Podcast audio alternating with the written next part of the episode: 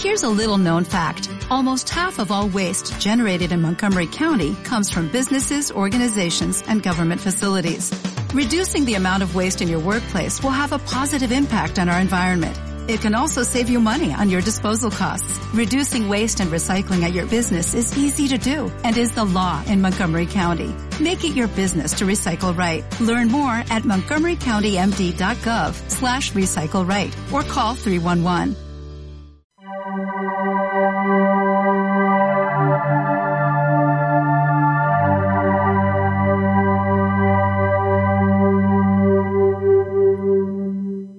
Quiero ver que te quieres, que te miras al espejo y sonríes, que eres más tuya que de nadie. Te quiero así, porque solo así haces feliz a quien te rodea.